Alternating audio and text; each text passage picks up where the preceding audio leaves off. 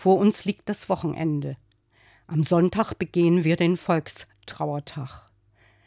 Deshalb möchte ich mit Ihnen im Vorübergehen der Zeit innehalten, zurückschauen und sehen, nochmals erschrecken über Krieg, Unrecht, Verbrechen, über die Abwesenheit von Menschlichkeit im vergangenen Jahrhundert, sich erinnern und nicht vergessen aber auch dankbar sein über Mauern, die stürzten.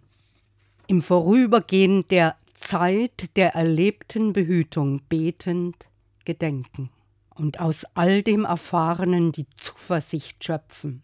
In jeder Zukunft bist du Gott, unser Leben.